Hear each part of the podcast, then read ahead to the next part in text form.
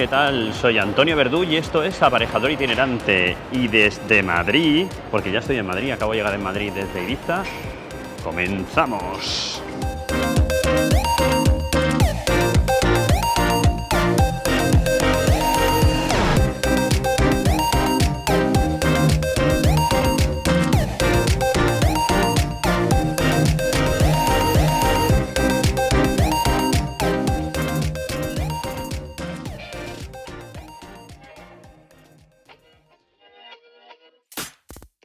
Escuchando Aparejador Itinerante, un podcast en el que te explicamos el día a día de un arquitecto técnico.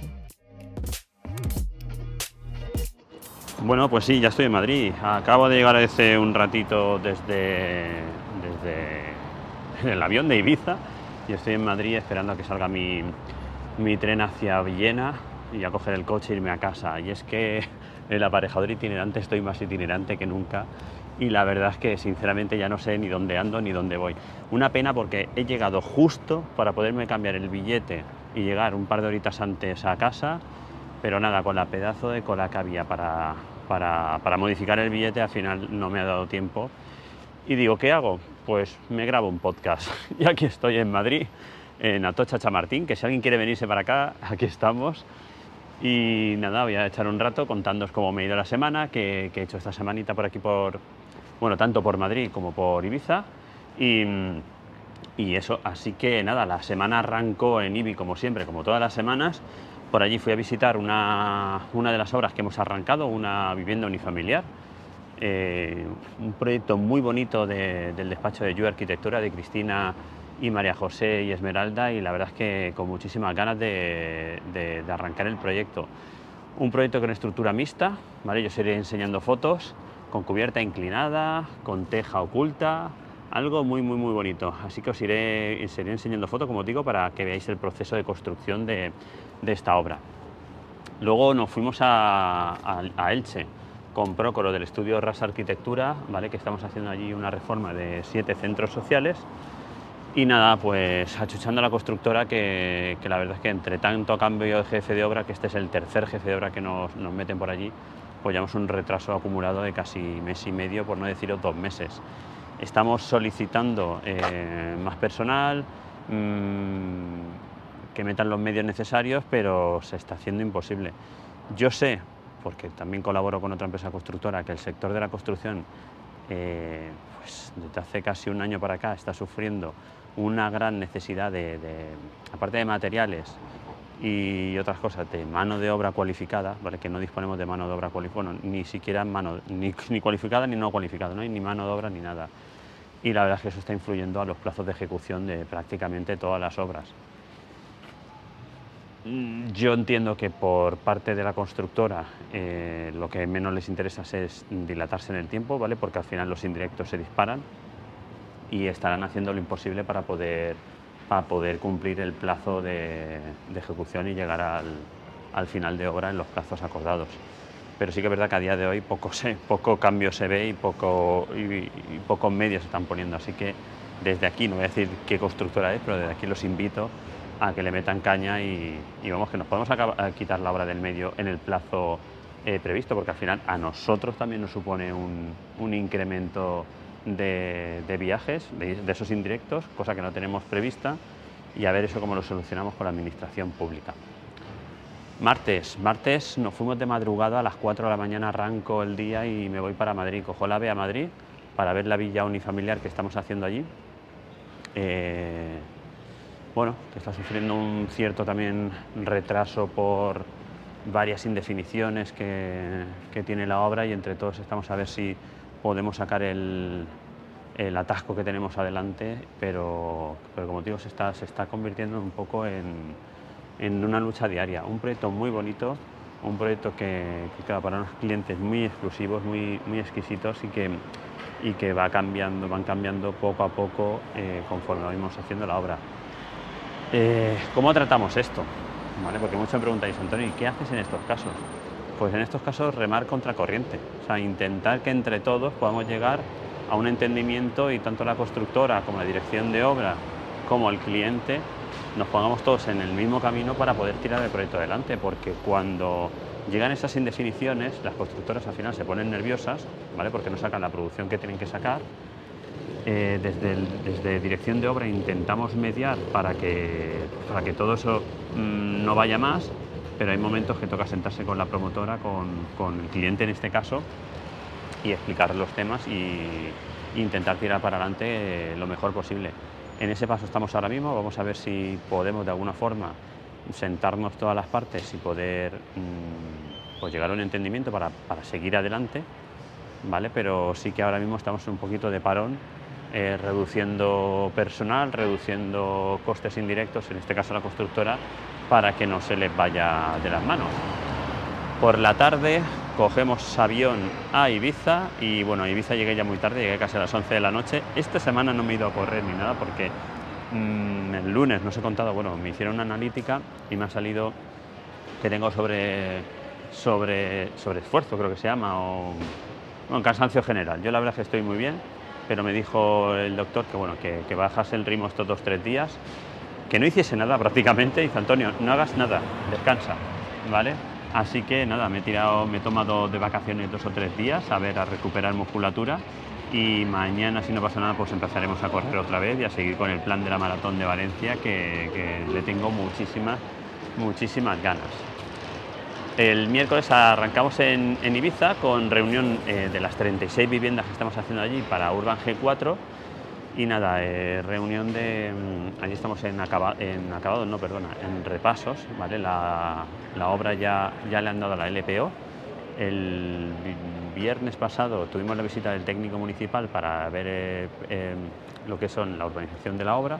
Nos dijo bueno, un tema de que había que pintar unos pasos de peatones, cosa que no estaba prevista en proyecto, pero bueno, se pintan los pasos de peatones, modificar también unos, unos vados para el paso de peatones, etcétera, etcétera. Y nada, pues esta semana hemos estado con ese tema mmm, cuando queríamos haber empezado con los repasos, pero no, no, no, nos ha dado tiempo. Así que hemos dedicado el tiempo a hacer los, los, pasos de peatones que ya se han acabado, ¿vale? Hoy, hoy que estamos, Antonio, jueves. Hoy jueves ya están finalizados, así que mañana empezaremos con los repasos para eh, a lo largo del mes poder terminarlos y poder entregar viviendas a finales o principios del mes de noviembre. Por la tarde nos fuimos a la, otra obra que estamos llevando en la zona de Talamanca, cinco villas de lujo, que también estamos con acabados. Allí la verdad es que va todo perfecto, ningún problema. Eh, pasamos la LPO la semana pasada, así que todo aquello va, bastante bien. Si no pasa nada, yo creo que en una semana acabaremos todos los repasos, con lo cual podemos entregar las viviendas. Alguna cosita habrá, no te digo que no. Digamos, se podrán entregar las viviendas al cliente para que ya puedan escriturar y, y tirar para adelante. Ahí lo único que tenemos un poco pendiente es el tema de la, el tema de la luz definitiva solicitada a Endesa, que bueno, pues quien trabaje en las islas lo sabrá, que lleva, lleva su ritmo, ¿vale? Pero lleva ya solicitada creo que un par de meses, dos, tres meses, y nada, estamos esperando a que nos den la luz definitiva para probar equipos y, contratar la, luz definitiva de, por lo menos lo que es la comunidad de propietarios, ¿vale? Y luego para el resto, cuando empecemos a escriturar, que puedan contratar la, luz para sus viviendas. Jueves, jueves hoy, esta mañana. Hoy, esta mañana hemos tenido visita de otra obra, eh, 14 viviendas en la playa de, Playa de Embosa, ¿vale? que estamos haciendo ahí también junto a la promotora, eh, promotora no, constructora Urban G4. Y nada, allí problemas, claro que hay problemas, y todas las obras hay problemas.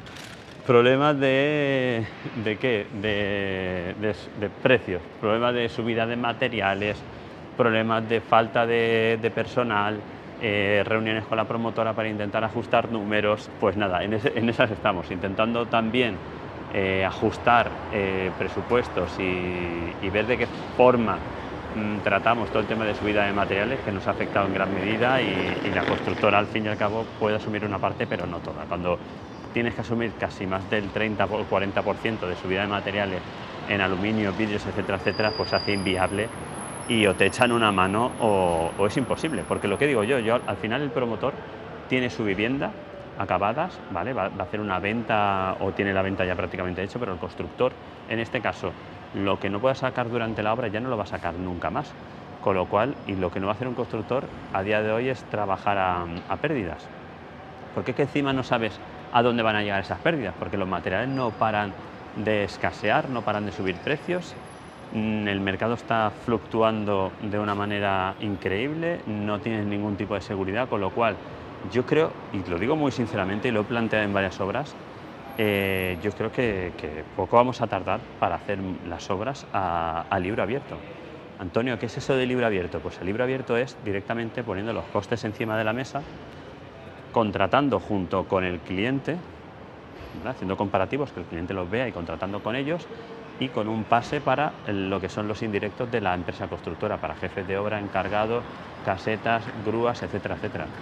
La, constructora en este caso trabajaría con un pase, mm, se establece un pase del 19, del 20, del 21, del 25%, etcétera, sobre el coste directo y todos a trabajar. Y yo creo que a día de hoy sería lo más sano para todo el mundo. ¿Qué pasa? Que el promotor no acepta este tipo de trabajo, de esta forma de trabajo, porque tampoco sabe lo que finalmente le va a costar la obra muy cómodo contratar una empresa constructora y que sea ella quien asuma el riesgo de la subida de materiales y problemas que están habiendo a día de hoy con, el mercado de la construcción, pero la realidad es que las constructoras no pueden asumir estas subidas que están habiendo y estos cambios de precio tan, tan fuertes que está, que está teniendo el sector de la construcción.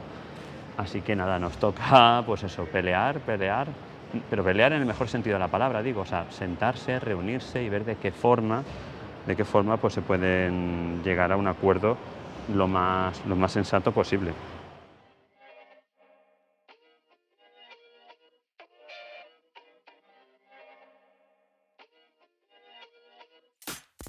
Síguenos en Twitter en arroba averdur y en arroba estudio.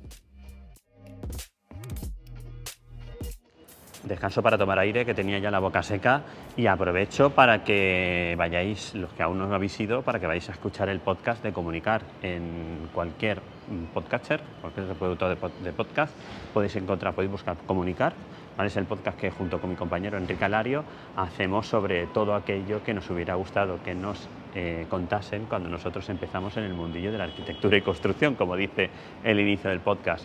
Así que no dejéis de visitar comunicar.com, ¿vale? porque ahí está todo, ahí os podéis suscribir al podcast eh, y, nada, dentro de poco traeremos muchas más cositas, que estamos trabajando en ello.